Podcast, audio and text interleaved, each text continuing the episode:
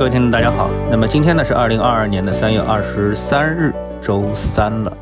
今天呢，我看了一下盘面的时候呢，就有一种感觉，就是有一个板块它涨得非常好啊，一直呢是列居涨幅的第二。那我呢第一反应觉得这板块今天其实应该是跌的，但它是涨的。为什么呢？因为我很早呢就看到了这么一条消息，就是国内首次大规模使用一万盒辉瑞新冠治疗药，开始呢在吉林省使用。啊，这几个点我觉得都对的啊，特别是吉林省，因为大家都知道这一轮的新冠的疫情啊，吉林省是一个重灾区。那么在三月二十二日的上午呢，吉林省政府召开了第四十三场新冠疫情的一个防控工作新闻发布会，介绍疫情的防控工作的最新的进展。那么其中呢，一个很引人注目的一点就是。包括二十日晚上紧急运来长春的一万盒辉瑞新冠病毒治疗药，那么这个决定啊，是依据新冠冠状病毒肺炎治疗方案试行第九版中关于抗病毒治疗要求。那么该药物的适应症呢，主要是用于发病五天内的轻型和普通型且伴有进展为。重型高风险因素的成人，以及年龄在十二到十七岁、体重大于四十公斤的青少年啊，按照临床治疗专家的意见，符合适应症的患者应是应用禁用、应用早用啊，这对于新冠的治疗和康复能起到非常积极的作用啊。那么消息我就不去验证了啊，因为呢，引进国际上公认的治疗新冠的药物也是非常正常的一件事情。但我们看到之前啊，我们新冠疫情并不是很严重的时候啊，那么之前你知道我们是一都是清零政策嘛，所以除了武汉这一波之后呢，后面呃其实都没有什么特别严重过啊，一直到这一次吉林加深圳还有上海。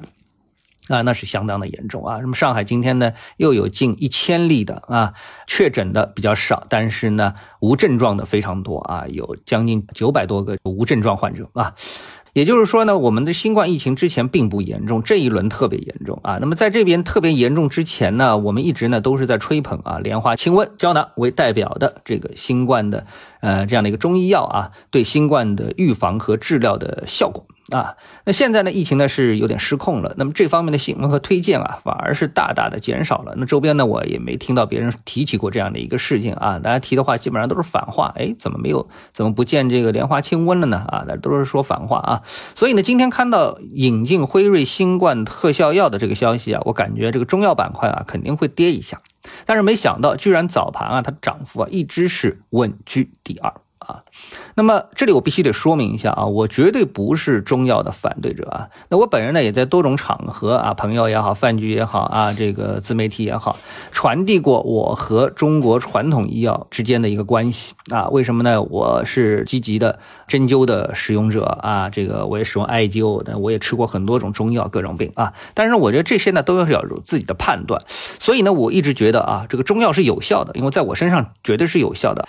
但是有效或者是神效，它不代表全效，啊，就是中药呢，应该强调的呢，可能应该是就是内在五行的平衡，自身免疫力的激发。所以呢，针灸为什么有效呢？我觉得就是这么一个道理，对不对？那针灸它不是药啊，不是内服的。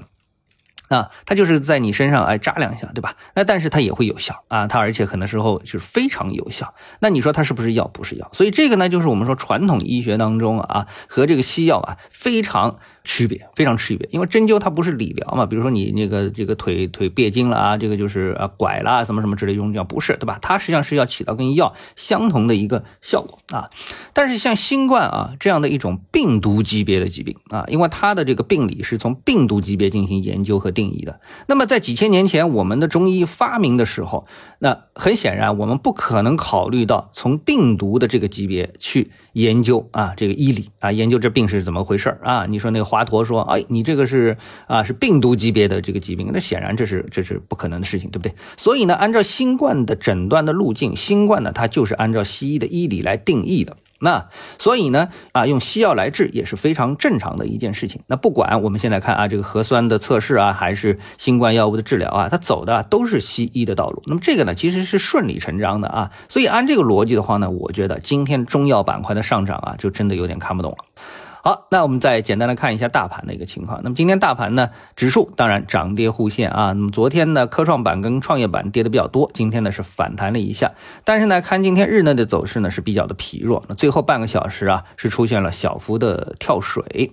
再切换到三十分钟的沪深三零零指数的一个结构的话呢，那我们说了啊，指数在这个昨天的下午就应该选择方向，结果他没选。那么今天上午是不是选择了呢？到目前为止可以说呢，也没有选择。方向，不过呢，最后啊一根半小时的阴线，可能今天下午的行情啊会有点悬啊，会有点悬。好，那么上午就谈到这里，等会儿呢我们下午再见。